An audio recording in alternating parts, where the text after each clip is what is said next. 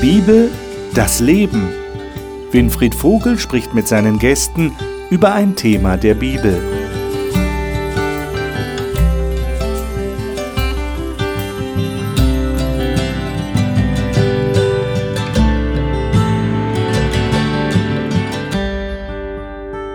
In unserer Talkrunde hier im Studio, wo wir über die Bibel reden, da versuchen wir deutlich zu machen, jetzt in diesen Wochen, dass das Evangelium nicht nur eine Sache ist, um in den Himmel zu kommen, sondern dass das Evangelium auch das Leben hier auf dieser Erde betrifft. Und zwar, wie wir als Menschen miteinander umgehen. Und die Bibel hat eine Menge dazu zu sagen. Vielleicht für manchen sehr überraschend, dass das Evangelium eigentlich ein soziales Evangelium ist. Wir setzen mit der heutigen Sendung die Sendungen, die wir davor hatten, eigentlich fort. Wir haben über Jesus geredet. Erst hatten wir über das Alte Testament geredet, dann über Jesus, was Jesus dazu zu sagen hat, wie wir miteinander umgehen sollen. Und wenn Sie, das gibt mir jetzt die Gelegenheit, darauf hinzuweisen, wenn Sie diese Sendung nicht gesehen haben, vielleicht verpasst haben, dann dürfen Sie gerne in die Mediathek gehen, auf unsere Homepage und die vorigen Sendungen sich anschauen oder herunterladen, wie immer Sie das gerne haben. Und wenn Sie Hörer sind, also wenn Sie zum Beispiel joggen gehen und Sie wollen gerne die Sendung einfach nur hören, dann können Sie sich äh, unser Podcast runterladen. Spotify oder bei anderen Postcard-Anbietern können Sie das gerne tun. Auch auf unserer Homepage natürlich können Sie sich das runterladen und können dann den Audiogenuss dieser Sendung haben. Heute geht es uns um das Thema Füreinander Dasein. Worum geht es da? Als Jesus wieder gen Himmel aufgefahren war, da haben seine Jünger weitergemacht. Sie haben anderen von Jesus erzählt und dadurch sind Menschen zusammengekommen, die gesagt haben, ja, ich möchte auch an diesen Jesus glauben. Und die haben miteinander eine Gemeinschaft von Gläubigen gebildet. Und jetzt geht es natürlich um die Frage, wie, wie haben die das gemacht und, und wie haben die miteinander gelebt? Wie sind die miteinander ausgekommen? Das waren ja auch ganz einfache Menschen. Und wo Menschen zusammen sind, geht es immer um die Frage, welche Beziehungen haben sie zueinander und wie gehen sie mit Konflikten um und wie leben sie miteinander. Dieser Frage wollen wir heute nachgehen, anhand des Neuen Testaments, der Berichte, die wir in der Apostelgeschichte zum Beispiel finden oder den Briefen des Paulus, Brief des Jakobus. Und das möchte ich mit den Gästen besprechen und dies sind heute meine Gäste. Ronja Wolf ist Sozialpädagogin, Bloggerin und Sprecherin für ihren wöchentlichen Podcast Himmel auf Erden. Sie glaubt, dass Gott alle Lebensbereiche heilen will. Elisabeth Strassner ist Dozentin an einer Fachschule für Heilerziehungspflege und hält die Bibel für eine Fundgrube für alle Phänomene des Lebens. Norbert Wolf ist nach vielen Jahren als Gesundheits- und Pflegeberater vor kurzem in den Ruhestand getreten. Er sagt, der Glaube an Gott sei eine solide Basis für das Leben. Olaf Vogt ist Pastor im Ostharz. Er ist überzeugt davon, dass die Bibel die beste Einleitung für echtes Miteinander und soziale Gerechtigkeit ist. Lieber Olaf, ich darf dich bitten, dass du gleich den ersten Text liest. Schön, dass ihr da seid. Wir schlagen die Bibel auf, nämlich Apostelgeschichte 2. Da wird uns nämlich berichtet, wie die so drauf waren damals in der ersten Gemeinde, in der ersten Kirche. Und zwar die Verse 42 bis 47. Sei das so gut und lies uns das mal vor. Sie blieben aber beständig in der Lehre der Apostel und in der Gemeinschaft und im Brotbrechen und im Gebet. Es kam aber Furcht über alle und es geschahen viele Wunder und Zeichen durch die Apostel. Alle aber, die gläubig geworden waren, waren beieinander und hatten alle Dinge gemeinsam. Sie verkauften Güter und Habe und teilten sie aus unter alle, je nachdem es einer nötig hatte. Und sie waren täglich einmütig beieinander im Tempel, brachen das Brot hier und dort in den Häusern, hielten die Mahlzeiten mit Freude und lauterem Herzen und lobten Gott und fanden Wohlwollen beim ganzen Volk. Der Herr aber fügte täglich zur Gemeinde hinzu, die gerettet wurden. Dankeschön. Dann würde ich vorschlagen, lesen wir gleich einen weiteren Text, und zwar Apostelgeschichte 4, 32 bis 35. Elisabeth, darf ich mhm. dich bitten, den vorzulesen? Mhm. Äh, welche, du hattest die Luther-Version, glaube ja, ich, gerade? 2017. Welche Version hast ich du? Ich habe Elberfelder. Elberfelder. Bitte. Die Menge derer aber, die gläubig geworden, war ein Herz und eine Seele. Und auch nicht einer sagte, dass etwas von seiner Habe sein eigen wäre, sondern es war ihnen alles gemein. Und mit großer Kraft legten die Apostel das Zeugnis von der Auferstehung des Herrn Jesu ab. Und große Gnade war auf ihnen allen. Denn es war auch keiner dürftig unter ihnen, denn so viel Besitzer von Äckern und Häusern waren, verkauften sie und brachten den Preis des Verkauften und legten ihn nieder zu den Füßen der Apostel. Es wurde aber einem jedem ausgeteilt, so wie einer irgend Bedürfnis hatte. Also ich weiß nicht, wie es euch geht. Wenn ich das lese, habe ich so das Gefühl, ähm, diese Texte haben irgendwie Pate gestanden bei der Entwicklung des Kommunismus. Also mhm. so wirkt es auf mich. Ja, die hatten alles gemeinsam. Das ist auch der, der, Anspruch des Kommunismus gewesen. Wir wissen inzwischen, hat nicht so funktioniert, wie, wie Marx und Engels sich das gedacht hatten.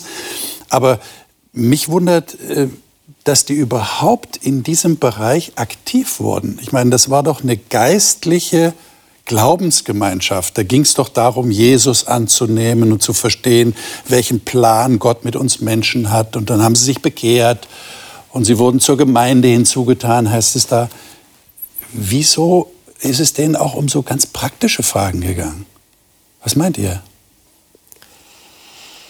Naja, grundsätzlich, Jesus hat nie gesagt, kommt und betet mich an, sondern kommt und folgt mir nach. Und es gibt kein geistiges, geistliches Evangelium, sondern als Johannes der Täufer gesagt hat, tut Buße, da hat er nicht gesagt, ihr sollt ab jetzt Jesus anbeten, also auch wenn das die logische Konsequenz ist, sondern er hat gesagt, teilt das, was ihr habt, seid nicht ungerecht zu den anderen. Ähm, wie auch immer, sie sollten das Leben ändern, das ist ganz praktisch. Es gibt kein geistliches Evangelium, es gibt nur ein, ein lebensveränderndes Evangelium. Es gibt nur etwas Praktisches. Und was Jesus gegründet hat, war keine Gemeinschaft von Denkern, sondern er hat gesagt, geht raus, heilt die Leute und ja, tut gut, das, was aber, ich aber getan ich kann habe. Ja schon, ich kann ja schon in die Kirche gehen und... Äh, mich erbauen lassen von den schönen Liedern und von dem Orgelspiel oder von einer Band, die da spielt. Das ist keine Nachfolge. Aber ich muss mich nicht unbedingt darum kümmern, ob der, der neben mir sitzt, genug zu essen hat, oder? Ich glaube, dass Jesus Heil gebracht hat, also Messias als Heiland. Und Heil heißt nicht nur, ich werde heil, sondern auch die Beziehungen zueinander werden heil. Mhm. Und da ist auch ein Auftrag für uns da. Oder geht es um ganz praktische Dinge? Um ganz praktische Sachen. Also ein bisschen ähm, ist auch so die Vorstellung, dass die Jünger sich so als geistliches Israel, als die ähm, Fortführung des geistlichen Israels verstanden haben. Und da heißt es in 5. Mose, dass keiner in diesem geistlichen Israel arm sein soll. Da steht ein direkter Auftrag dazu drin. Und ich glaube, das haben sie ernst genommen, weil sie einander liebten und da gibt es keine Unterschiede. Für mich kommt auch zum Ausdruck, dass hier die Ganzheitlichkeit des Menschen erwähnt wird oder der Blick darauf gerichtet wird, der Mensch ist nicht nur ein geistliches und religiöses Wesen, sondern wenn jemand Hunger, im, Hunger hat, dann kann er, tut er sich schwer, sich mit geistlichen Dingen zu beschäftigen. Und äh, was, für, was mich jetzt auch noch erinnert, weniger an den Kommunismus, sondern mehr auch an das Prinzip unserer Sozialversicherung, wo wir ein Solidarprinzip haben. Einer für alle, alle für einen. Das hat mich jetzt unmittelbar daran erinnert. Hm. Aber wie läuft denn das? Also, Entschuldige. Also mir ist noch aufgefallen, und vielleicht ist das auch deine nächste Frage, wie es abgelaufen ist. Mhm. Ähm, die haben ja nicht alles verkauft und sind sozusagen eingetreten in diese Gemeinschaft, sondern die haben verkauft, wenn Bedarf war. Okay. Also die haben schon ihren Besitz. Also es war nicht die Eintrittskarte, das war nicht die Eintrittskarte. Mhm. Also das ist beim Kommunismus anders. Ja. Da äh, muss man, glaube ich, alles abgeben von vornherein oder so. Oder wird enteignet dann. Ja, ja das war es nicht. Mhm. Also eine freiwillige Angelegenheit. Ja. Aber mich interessiert jetzt, wie, wie läuft denn das heute? Ich meine, geht, ihr, geht, ihr geht ja auch in die Kirche. Geht ihr in die Kirche, setzt euch hin und sagt dann zu eurem Nachbarn, hattest du genug zu essen heute Morgen? Macht ihr nicht, oder? Ähm, macht ihr nicht. Machen wir nicht. Also eurem Gesichtsausdruck ist zu mir macht das nicht. Wenn ich in einem anderen Land wäre. Also wie, wie läuft das dann heute? War das damals so? Muss man sich das so vorstellen? Ich glaube, dass man es äußerlich auch mehr sah, wer arm oder reich war, wer Kleidung hatte, wer sauber war, du meinst, heute wer ist eine Arbeit getarnt. hatte. Okay. Heute kann man es vielleicht daran festmachen, habe ich Arbeit oder nicht, bin ich alleinerziehend oder nicht, okay. bin ich Witwe oder nicht, bin ich Witwer oder nicht. Mhm. Das sind schon Signale, wo jemand in Not kommen kann. Bin ich geschieden oder nicht? Das ja. sind schon finanzielle Hinweise. Ja. Aber für mich, wir hängen jetzt so ein bisschen an diesem, Sie haben Ihren Besitz geteilt. Das ist ja nur das Ende vom ganzen Lied. Und was ich viel beeindruckender finde, ist, dass Sie sich täglich getroffen haben, um zusammen zu beten und zusammen zu essen. Und das zeigt für mich, was entsteht, wenn Jesus ins Herz kommt und wenn er unser Denken verändert. Dass Sie Ihr Leben geteilt haben, dass Sie sich nicht einmal in der Woche in der Kirche getroffen haben. Das war nicht die Gemeinschaft, die Jesus hinterlassen hatte. So hat er auch nicht mit seinen Jüngern gelebt, sondern es war eine Lebensgemeinschaft von Menschen, die gebetet haben. Und das habe ich jetzt in einem Jahr mit, äh, mit Leuten, Leuten, denen ich zusammen gebetet habe, erlebt, wie das zusammenschweißt, wie man sich kennenlernt. Und wenn man das noch mit Essen kombiniert, dann kennt man den anderen, dann weiß man um sein Leben und dann fängt man an zu lieben und dann will man natürlich dem anderen helfen und dann teilt man. Das ist das, was Gott in einem Herzen tut und das ist der Beweis dafür. Du würdest also sagen, so verstehe ich dich jetzt, wenn man eine Art geistliche Gemeinschaft hat, jetzt im Gebet, wie mhm. du sagst, dann kommt man sich auch näher ja. und dann erfährt man auch mehr übereinander? Also Wenn man dann, das so dann will. Ergibt sich das, ergibt sich das tatsächlich natürlicherweise, dass man dann mehr voneinander weiß und dann vielleicht auch erfährt, der braucht jetzt Hilfe? Oder die? Ja, also wenn man zusammen betet, betet man ja über die Nöte der einzelnen okay. Person. Von daher lernt Wird das man dann sich sowieso kennen. offensichtlich. Ja, also das ist ja dann ja. klar und das muss nicht immer finanziell sein. Aber, auch, ist, aber stellt ihr fest, dass, dass Leute da auch offen, wie, wie erlebt ihr das? Dass Leute auch offen genug sind, dass sie sich trauen? Es ist doch so, wenn, wenn ich nicht genug habe, dann möchte ich das ja nicht unbedingt veröffentlichen, oder? Ich meine, das ist mir vielleicht sogar peinlich. Äh, wie, wie geht denn das? Wie, wie, wie, wie könnte man eine Atmosphäre schaffen, wo, wo es nicht mehr peinlich sein muss? Also ich habe so den Eindruck, wenn wir das hier lesen in der Apostelgeschichte, ähm, ich würde fast wagen zu behaupten, dass es war ihnen nicht peinlich, es war am Ende dann keiner bedürftig. Äh, also die waren offen miteinander. Ist diese Offenheit möglich und wenn ja, wie? Ich denke, wir bewegen uns da auf einem schmalen Grat, weil wenn ich jetzt ähm, jemanden frage, ob er genügend zu essen hat, dann kann das beschämend für den anderen sein, dass er gar nicht sich das leisten kann, was die anderen sich hier leisten können. Und deswegen ähm, sehe ich eine andere Annäherung, äh, dass ich mich generell erkundige, wie geht es ihm, wie, äh, wo steht er gerade, was, ist, was sind gerade bedeutende Themen in seinem Leben. Und dann äh, komme ich viel stärker auf die Bedürfnisse, die ihn tatsächlich jetzt, äh, wo der Schuh drückt, einfach. Wir hatten bei der letzten Sendung so das Wort das Ja-Gesicht. Ja, Wenn genau. jemand ähm, in mir ein Ja erwartet, kann man dann ähm, vielleicht an mir sehen, ob ich so ein Mensch bin, der auch über solche Nöte, mit dem ich darüber reden kann. Also ein Ja-Gesicht zum Thema Offenheit ähm, würde auch helfen, das rauszubekommen. Und das betrifft ja dann nicht nur die Kirche, ja. die kirchliche Gemeinschaft, sondern äh, das Ja-Gesicht ist überall gern gesehen. Ne? Ja. Auch, auch in der Öffentlichkeit, ja. wenn ich einkaufen gehe oder wenn ich mich irgendwo bewege in der Öffentlichkeit. Aber für mich ist das was ganz Praktisches. Also ich war 25 Jahre lang in der Kirche und keiner wusste, wie es mir geht. Woher auch? In einer Gruppe von 50 Leuten äh, weiß man gar nicht, wie es den anderen geht. Man kann weder ihr Leben kennen, noch würde man sich öffnen, noch kann Vertrauen entstehen. Das hat dich keiner gefragt. Ähm, das würde man nicht sagen, weil Vertrauen muss man sich verdienen. Und Vertrauen entsteht für mich per se eigentlich erstmal in Kleingruppen. Und die haben sich in den Häusern getroffen. Und nicht, also auch im Tempel, aber vor allem in den Häusern. Und ich habe das jetzt erlebt nach einem Jahr. Also ich habe viele Experimente gemacht. Ich habe viele Gebetstreffen geleitet mit großen Gemeinschaften, mit kleinen Gemeinschaften, mit Erwachsenen, mit Jugendlichen. Und wenn man regelmäßig in kleinen Gruppen zusammenkommt und dann diese Atmosphäre schafft, und das muss man machen, denn wir beten, wir beten nicht nur für andere und für Nöte, sondern wir erzählen unsere Ängste, unsere Sorgen, unsere Probleme, unsere Fragen. Das braucht braucht Zeit, das braucht Vertrauen, auch gemeinsames Essen, wie es hier drin steht. Und das geht nicht mit 30 Leuten. Also für mich liegt der Schlüssel darin, dass sie sich in den Häusern getroffen haben, nicht nur an einem Tag in der Woche, sondern regelmäßig und sich dort auch wirklich, also das Gebet ist schon der Schlüssel dazu, aber vor allem auch die kleinen Gruppen. Das finde ich also unheimlich wichtig. Es ist gut, dass wir das ein bisschen einordnen können. Nicht, dass so, so, eine, so eine Vorstellung ist, da waren so riesen, riesen Gemeinden zusammen und die hatten alles gemeinsam sondern es hat sich schon in kleinen Gruppen auch abgespielt, so, wo einfach ja. mehr Nahbarkeit war. Das muss. Ja. Mir ist noch etwas dazu eingefallen, und zwar, ähm, es fällt mir äh, schwer, auch um Hilfe zu bitten wenn ich einen Bedarf habe. Mhm. Also das erkenne ich, ich glaub, ja auch. Geht vielen und das ist, glaube ich, geht vielen so. Ich glaube, dass man es üben kann. Mhm. Ähm, mir fällt auf, dass mit den Smartphones man nicht mehr nach dem Weg fragen muss und auch nicht mehr Leute ansprechen muss, um etwas zu wollen, sondern man kann man ist autark da drin. Ich glaube, dass diese Übung zu fragen nach etwas äh, ganz schwer fällt am Anfang. Also ich unterrichte ähm, junge Menschen und gebe ihnen den Auftrag, auch mal blind durch die Stadt zu gehen, sich auf den Luisenplatz zu stellen und jemanden um Hilfe zu fragen. Das fällt denen ganz schwer. Das ist man heutzutage nicht mehr gewohnt. Also ich komme aus einer Generation, da musste man nach dem Weg fragen. Ja, ja. Jeder. Für, für, uns Männer ist es eine ganz große Erleichterung, äh, ja. die wir sowieso nicht gerne dem Weg fragen. Wir können alles googeln. Aber äh, man Aber braucht keine recht. Hilfe mehr. Du hast recht. Ja, man genau. braucht diese kleinen ja. Hilfefragen, dann kann man auch bei größeren Sachen genau. fragen. Genau. Mhm. Ha, interessant sehr nachdenkenswert. Äh, ich habe einen weiteren Text, den ich gerne mit euch lesen würde, und zwar in Römer Kapitel 12. Äh, das ist eigentlich ein ganzer Abschnitt, ein ganzes Kapitel 1 bis 21, aber der Zeit halber lesen wir mal auszugsweise einige Verse und ich darf dich bitten, Ronja, dass du das mal liest. Und zwar die Verse 1 und 2, das ist so die Einleitung. Das ein auch sehr, sehr bekannter Vers, der Vers 1 der wird oft zitiert, und dann die Verse 9 bis 18. Da kommen sehr viele Stichpunkte vor und äh, da mhm. würde ich gerne mit euch ins Gespräch kommen.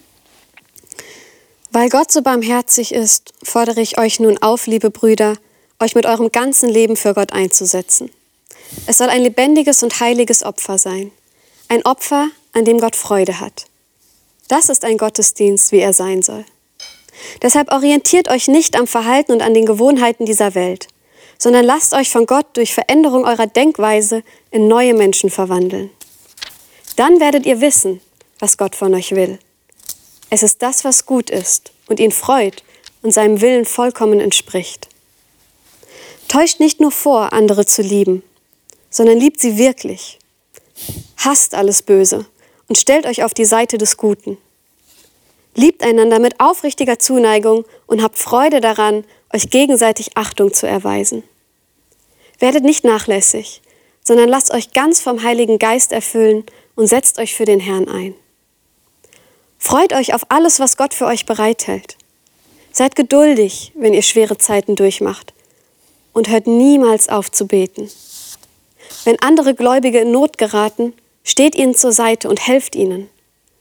Seid gastfreundlich und öffnet, öffnet für Gäste euer Haus. Wenn ihr verfolgt werdet, weil ihr zu Christus gehört, dann verflucht eure Verfolger nicht, sondern erbittet den Segen Gottes für sie. Sind andere Menschen glücklich, dann freut euch mit ihnen. Sind sie traurig, dann begleitet sie in ihrem Kummer. Lebt in Frieden miteinander. Versucht nicht euch wichtig zu machen, sondern wendet euch denen zu, die weniger angesehen sind. Und bildet euch nicht ein, alles zu wissen. Vergeltet anderen Menschen nicht Böses mit Bösen, sondern bemüht euch allen gegenüber um das Gute. Tragt euren Teil dazu bei, mit anderen in Frieden zu leben, soweit es möglich ist. Hm. Das ist so schön. Das ist, äh, ja, du sagst es so schön, nicht? Ja. Äh, aber es ist äh, eine ganze Menge, was da drin steht. Ähm, mir fällt gerade ein, dass wir vorhin gelesen haben in der Apostelgeschichte, diese Leute da, diese Christen, diese ersten Christen, die hatten Gunst beim ganzen Volk. Also die müssen irgendwie Eindruck gemacht haben. Jetzt frage ich mich dann, warum muss der Paulus jetzt viel später in Römer Kapitel 12 an die Christen in Rom so eine lange Liste schreiben? Äh, brauchen, brauchen wir Christen das? Müssen wir immer wieder daran erinnert werden? Oder sind das nicht Selbstverständlichkeiten, die hier geäußert werden, wo jetzt vielleicht ein, ein Nicht-Christ, der schon ein bisschen was von Christen gehört hat, sagen würde, naja, das ist doch klar, dass Christen so sind. Wenn ich das aber lese, dann habe ich den Eindruck, es ist nicht so klar. Wie erklärt ihr euch das? habe ein gutes Beispiel dafür. Schulordnung aus dem 19. Jahrhundert habe ich mal gelesen während dem Studium. Man macht ja auch Schulordnung heutzutage und mhm. da liest man dann Sachen, man darf auf dem Pausenhof nicht ausspucken. Da weiß man genau, dass es passiert. Heutzutage braucht man das nicht in der Schulordnung, weil es passiert im Augenblick nicht. Ist kein Problem mehr. Also von daher nehme ich das auch so, dass ich denke, Paulus hat hier eine Ethik aufgestellt. Mhm. Ja, und diese Ethik macht etwas deutlich, wo Menschen erinnert werden müssen. Mhm. Und diese Erinnerung brauchen wir. Weil sie eben auch nicht vollkommene Leute sind, sondern. Man ist nicht vollkommen. Also, wenn er sagt, die Liebe sei ungeheuchelt, dann ist offensichtlich die Möglichkeit gegeben, Liebe zu heucheln. Und man kann daran arbeiten. Ja. Also, das Gute ist, es ist nicht. Es ist etwas, wo man mit Gottes Hilfe daran arbeiten kann. Also Liebe zu empfinden, kann man ja nicht dran arbeiten eigentlich. Mhm. Aber mit Gottes Hilfe kann man etwas tun. Okay. Sich verändern. Mhm. Also für mich heißt es zum einen auch, jeder Mensch braucht ja ein Ziel. Jede Organisation hat ein Ziel. Man muss ja wissen, wo man hin will. Und das ist für mich einmal die Zielbeschreibung und zum anderen auch Ermutigung. Also ich glaube, jeder Mensch muss an alles erinnert werden, was gut ist im Leben. Und äh, ich, also egal was es ist, auch an Geburtstage muss ich erinnert werden, ohne dass ich sie vergessen will. Aber anders funktioniert es nicht. Und so oft sind wir entmutigt in unserem Leben und dann kommt vielleicht der Hass und dann kommt vielleicht die Überlegung, das dem anderen heimzuzahlen. Und die Erinnerung an das Ziel und die Ermutigung, nein, bleib auf der Seite der Liebe, geh den Weg weiter. Also nicht unbedingt, dass man ihn nicht gegangen ist, sondern bleib da. Und wenn es schwer ist, dann halte durch, wie es hier drin steht und dann hör niemals auf zu beten. Also es ist ja vor allem auch das Hör nicht auf, diesen Weg zu gehen, weil das ist unser Ziel. Das ist das, was uns verbindet. Und auch nach außen hin ist es für mich das ist die Gemeinschaft, die wir sein wollen. Und wenn du zu uns gehören willst, das ist der Weg, den wir gehen, dann komm mit. Also so verstehe ich das auch ein bisschen. Also aus meinem Berufsleben sind mir in mehr oder weniger angenehmer Erinnerung Maßnahmepläne gewesen, wo dann festgelegt wurde, was alles zu tun ist. Und ich war immer hin und her gerissen. Und ähm, es ist ja manchmal erforderlich, konkret festzulegen, was zu machen ist. Aber für mich kommt hier mehr, äh, wie du es schon gesagt hast, äh, hier die Ethik eines gelingenden Zusammenlebens zum Ausdruck und welch, welche Haltung dahinter steht. Mhm. Und ähm, dann ist auch erforderlich, einmal konkret festzulegen, was dazugehört und bestimmte Maßnahmen. Und so sehe ich das hier. Aber das Wichtige ist für mich die Haltung, die hier vermittelt werden soll. Also du würdest sagen, es ist so eine Grundhaltung, mhm. Die aber durchaus mal in Vergessenheit geraten kann, in der Hitze des Gefechts oder wann auch immer. Und dann ist es gut, sich auch gegenseitig, geht das? Erinnert ihr euch gegenseitig dran irgendwie? Mit Leuten, mit denen, ehrlich, macht ihr das? Ja, ganz viel. Ehrlich? daraus bestehen. Sagst du äh, Römer 12, zitierst du dann und sagst Ja, hier? manchmal machen wir das. Wir schicken per WhatsApp Nachrichten. Wenn wir wissen, jemand anders ist entmutigt oder sowas zum Beispiel. Und wenn es meine Christ oder auch nicht christliche Freunde sind, dann schicke ich diese Texte, egal was es ist, wo ich sage, Gott hat eine Zukunft für dich. Das ist unser Weg. Bleib an der Liebe. Hör nicht auf zu beten. Natürlich, ja, wir ermutigen uns auch damit. Okay, aber das ist jetzt nicht direkt eine Korrektur. Also ich hatte eher daran gedacht, wenn jemand sich nicht richtig verhält. Ja. Und heuchelt zum Beispiel. Ja. Schickst ihm nicht unbedingt Römer 12, Vers äh, 9. Warum nicht? Würdest du machen? Ja, Wenn es meine ernsthaft. Freunde sind, also mit meinen Freunden, jetzt gerade mit denen ich zusammen bete, wir sind wahnsinnig ehrlich. Gott ist bei uns im Mittelpunkt. Und unser Ziel ist es, uns gegenseitig zu ermutigen, auf diesem Weg zu bleiben. Und wir merken ja auch selber, wo wir fehlen. Also ich muss das dem anderen nicht sagen, sondern wenn wir vor Gott kommen, dann beten wir auch. Und dann sage ich, Gott, in meinem Herzen, da ist, das ist hart und da ist vielleicht Hass und ich will das nicht. Und dann sage ich auch dem anderen, guck mal, dann lesen wir die Texte, dann beten wir darüber, wir legen den Text in die Mitte und dann sagen wir, Gott macht das in mir. Und dann, wenn einer merkt, er hat das Problem, dann setzen wir uns auch zu fünft um einen rum und beten für denjenigen und sag, veränder sein Herz und gib ihm den Mut, weiter dazu gehen und nimm diesen Hass aus seinem Herzen. Und wenn wir das so leben, das ist was ganz, ganz, ganz Besonderes, was für mich Freundschaften ohne Gott zu Freundschaften mit Gott unterscheidet. Aber das bedingt natürlich äh, einmal diese Nahbarkeit, von der wir geredet ja. haben. Also, dass man auch äh, diese Verwundbarkeit zeigt. Das heißt, man ist nicht der Bessere, Nein. sondern man, man unterstützt den anderen. Ja. Und der andere lässt sich darauf ein. Ja. In einem kleineren Kreis, wie der Das braucht gesagt. Zeit, das braucht Vertrauen das braucht und das braucht ganz viel Liebe. Das ist ganz, ganz, ganz wichtig. Ja. Was mir an Römer 12 noch so schön gefällt, es hat eine hohe Einsicht. Jeder Punkt, der hier aufgeschrieben ist, da kann jeder mitgehen und sagen, ja, stimmt. Und dann ist auch so ein Maßnahmenkatalog gar nicht schlimm. Wenn ich die Einsicht habe, stimmt, eine super Erinnerung, vielen Dank. Wir haben ja mit Maßnahmenkatalogen Probleme, wo wir nicht einsehen, dass es logisch sein soll oder sinnvoll sein soll. Aber hier finde ich, passt. Mhm. Und dann lasse ich mir das auch sagen. Jetzt sagt der Paulus in diesem Text, habt ihr sicher gelesen oder in Erinnerung, Vers 15, freut euch mit den sich Freuenden, weint mit den Weinenden. Äh, kannst du das nochmal lesen? Neues Leben Übersetzung hatte das sehr schön formuliert. Sind andere Menschen glücklich, dann freut euch mit ihnen. Sind sie traurig, dann begleitet sie in ihrem Kummer. Okay. Ähm, was ist in eurer Erfahrung, wie man dahin kommen kann, sich mit jemandem neidlos zu freuen und ungeheuchelt Anteil zu nehmen am Kummer des anderen und sogar mit ihm zu weinen? Wie, wie geht das? Wie kommt man dahin? Weil in unserer Welt ist das ja nicht selbstverständlich. Meistens ist es so, wenn Leute sich über was freuen, dann denkt der andere, hm, der hat was, was ich nicht habe. Olaf. Also mir geht es am leichtesten, wenn ich mich an die schönen Dinge er, erinnere und klar mache, ich habe auch sowas erlebt. Okay. Dann kann ich mich wirklich mit ihm freuen, mhm. auch wenn es eine andere Kategorie war. Aber es war etwas Tiefes. Mhm. Das kann ich ja mit jemand anders teilen, weil ich auch viele Dinge erlebt habe, die tief genug waren. Und wenn du den Eindruck hast, du bist benachteiligt worden vom Leben, mhm. du hast nicht wirklich Freude gefunden und du erlebst jemand anderen, der sich freut, dann könnte es dich ja auch deprimieren, oder? Ja. Also für mich ist das Liebe. Mhm. Wenn ich den anderen liebe, dann ist mir sein Glück doch noch wichtiger als meins. Dann, also dann besteht mein Glück darin, dass der andere glücklich ist. Und ich habe beides erlebt. Also sowohl, wenn ich jetzt an die Hochzeit von meiner Schwester denke oder sowas, Traumhochzeit, wunderbar, das ist ihr Glück und nicht meins. Ich war nie neidisch. Ich habe mich für meine Schwester gefreut, weil mir ist meine Schwester wichtig und das mitzubegleiten und das zu erleben. Das ist, das ist mein Herzensanliegen, dass es ihr gut geht. Und es gibt Schöneres, wenn sie das in ihrem Leben erleben darf. Gott wird schon für mich sorgen. Vielleicht gehört auch Gottvertrauen einfach dazu.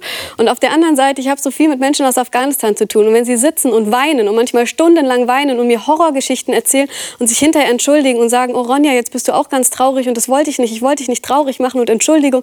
Dann sage ich, nein, weil du bist mir wichtig und du bist es mir wert, dass ich jetzt vielleicht auch niedergeschlagen bin. Das ist, wenn ich einen Menschen liebe, dann ist das selbstverständlich. Okay. Also mir persönlich ist, äh, sind Situationen nicht fremd, ähm, in denen ich auf andere Menschen neidisch wurde. Ähm, das, äh, aber ich kommt schon vor, ne? Das kommt schon durchaus vor. Aber wenn ich dann manchmal ein bisschen reflektiere oder mich austausche, dann stelle ich immer wieder fest, das hat auch was mit meinem Selbstwertgefühl zu tun. Und woraus nährt sich mein Selbstwertgefühl? Und wenn ich weiß, äh, Jesus liebt mich, wie ich bin, und was ich bin, das bin ich aus Gnade, und was der andere ist, das ist er auch aus mhm. Gnade, und was er hat, das ist er aus Gnade, dann, dann kriegt es eine ganz andere Balance wieder plötzlich. Also so habe ich es für mich persönlich erlebt. Also es würde auf jeden Fall hilfreich sein, wenn ich mit meinem eigenen Leben irgendwie ins Reine gekommen bin, in irgendeiner Form, mhm. von der Grundhaltung her, dann kann ich auch ganz anders auf einen anderen zugehen. Mhm. Also diese Selbstreflexion, die ist ja auch wichtig. Mhm.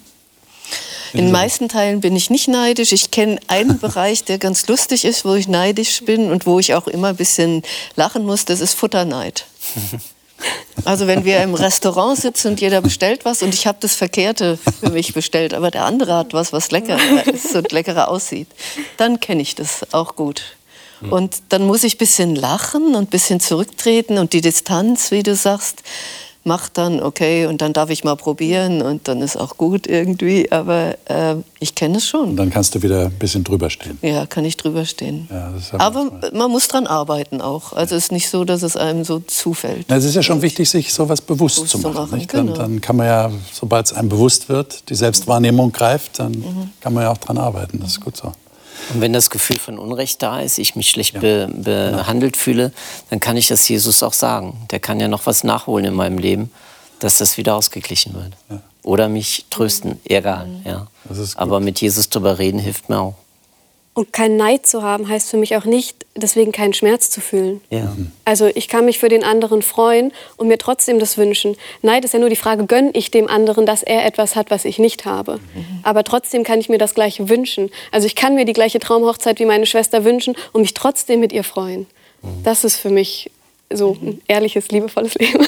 Also ich muss das auch nicht verleugnen, meine eigenen Wünsche. Ich kann die in Gottes Hand legen und ich kann die da in Ruhe lassen und ich kann auch weinen, wenn ich sehe, dass der andere was hat, was ich nicht habe. Aber trotzdem muss ich nicht den Wunsch haben, ihm das jetzt wegzunehmen, damit es ihm genauso schlecht gehen möge wie ich. Das wäre für mich die Haltung von Neid.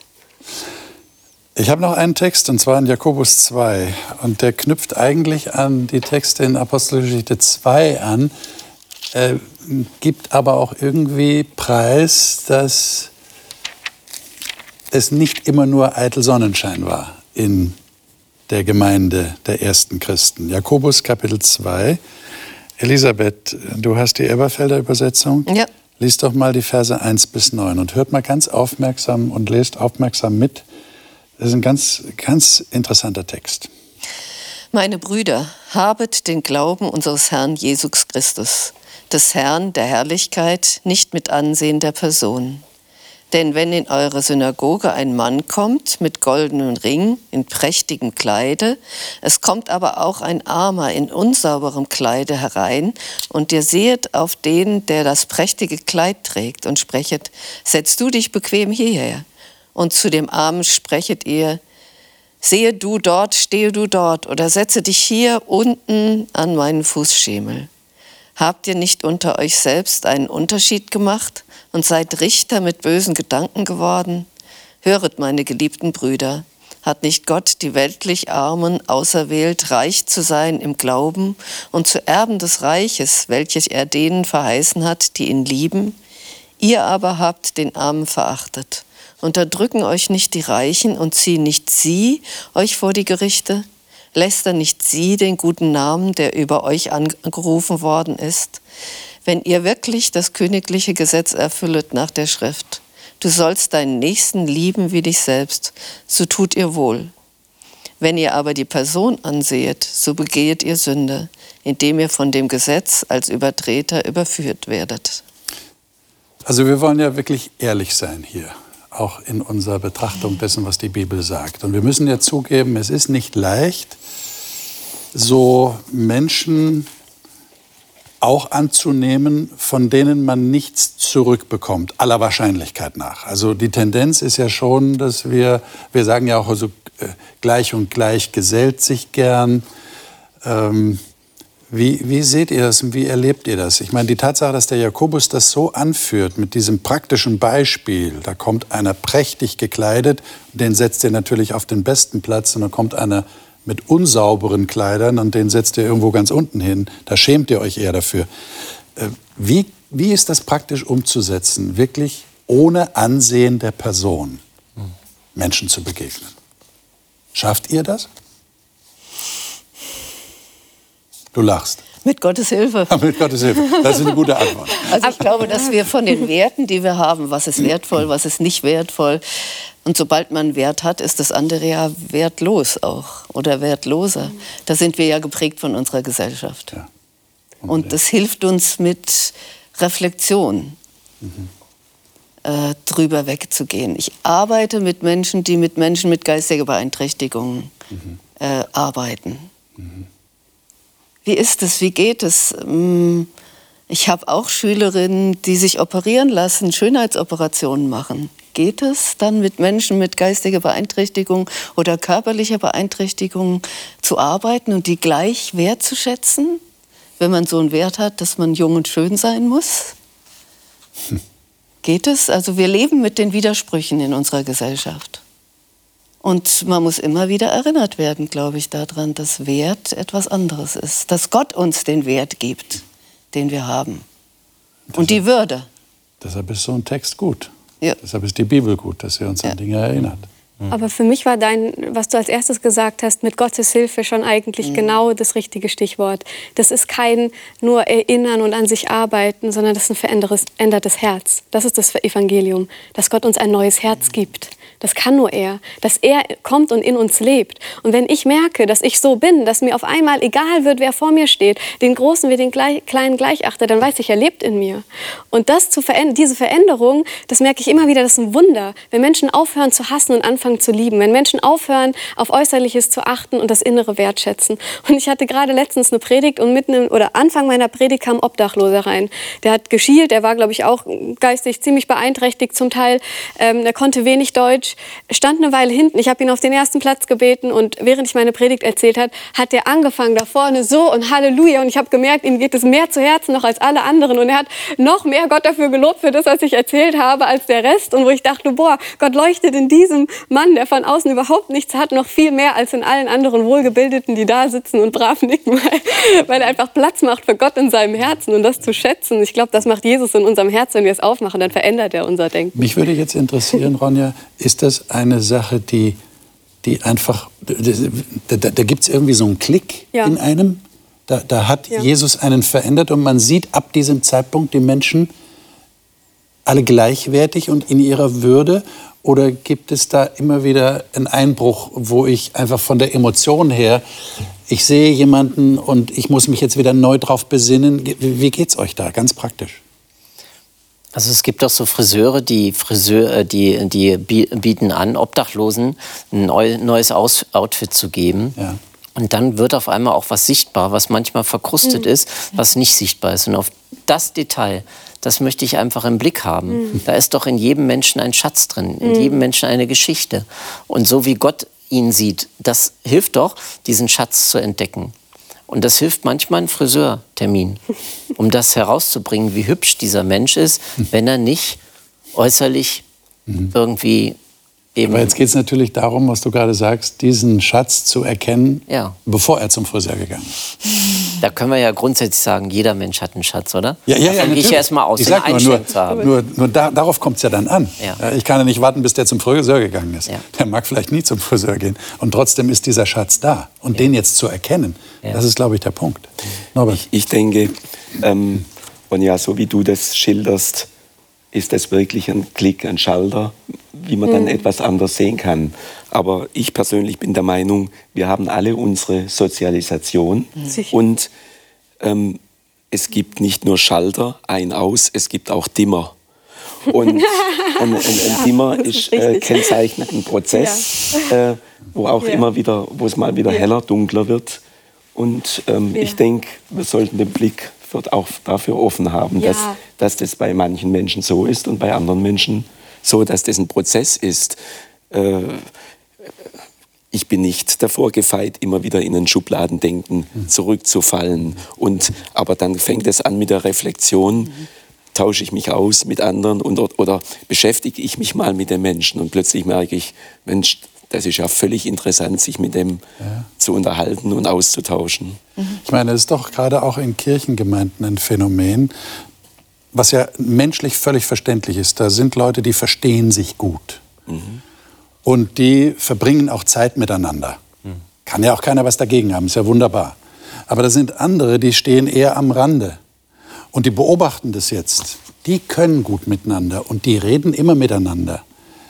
Ähm, da kann schon eine gewisse Bitterkeit auftauchen, oder? Warum bin ich nicht Teil davon?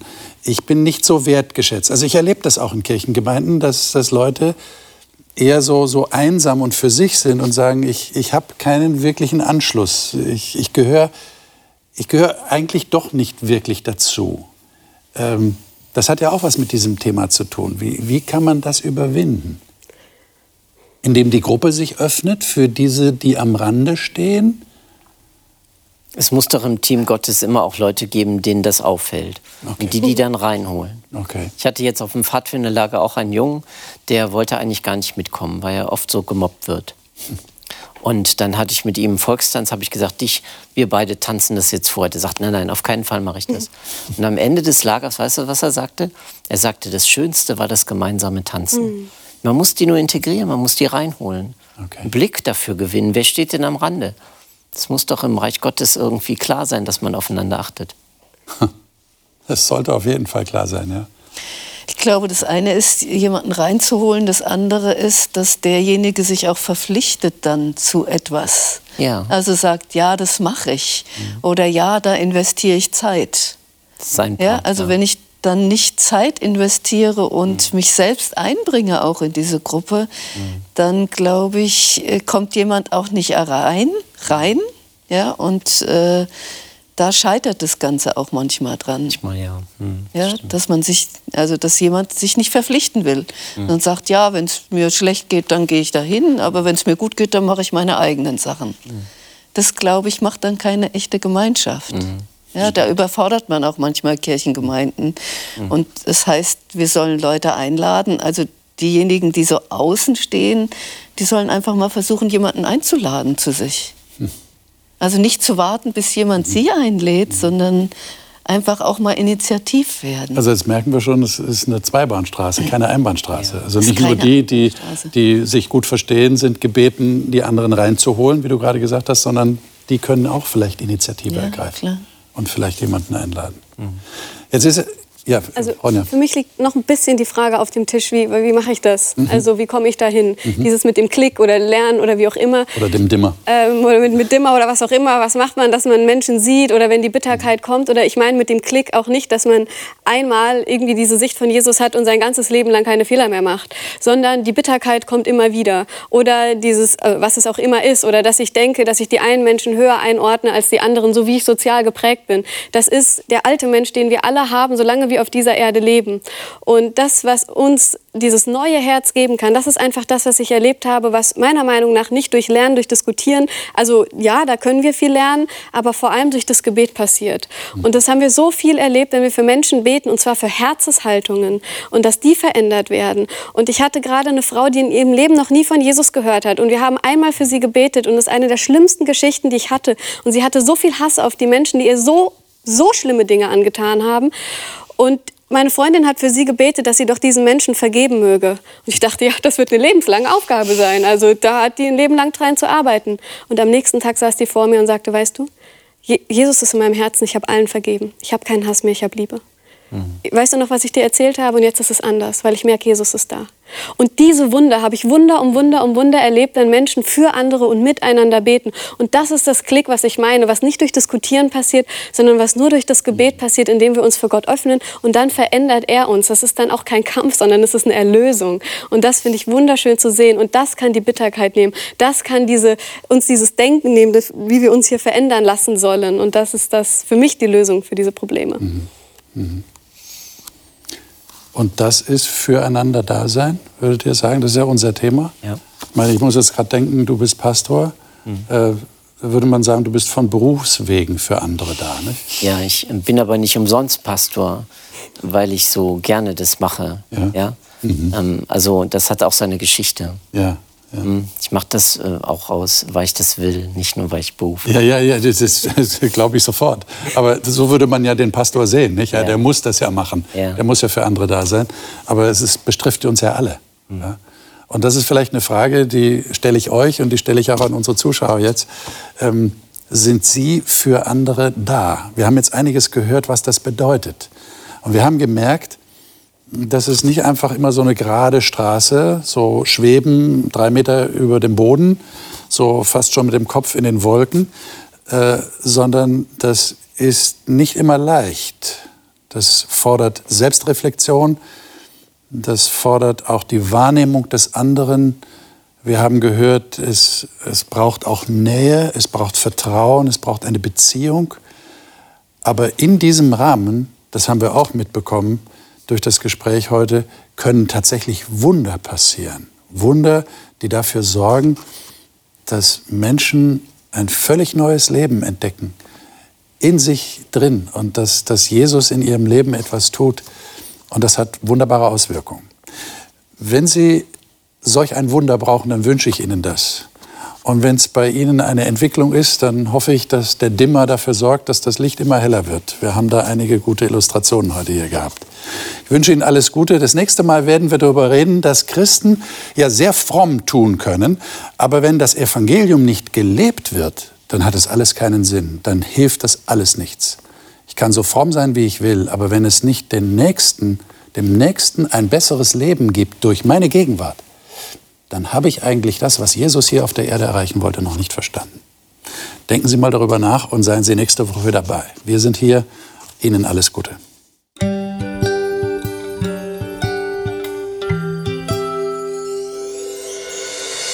Sie hörten auf Hochchannel Radio die Bibel, das Leben mit Winfried Vogel und seiner Gesprächsrunde.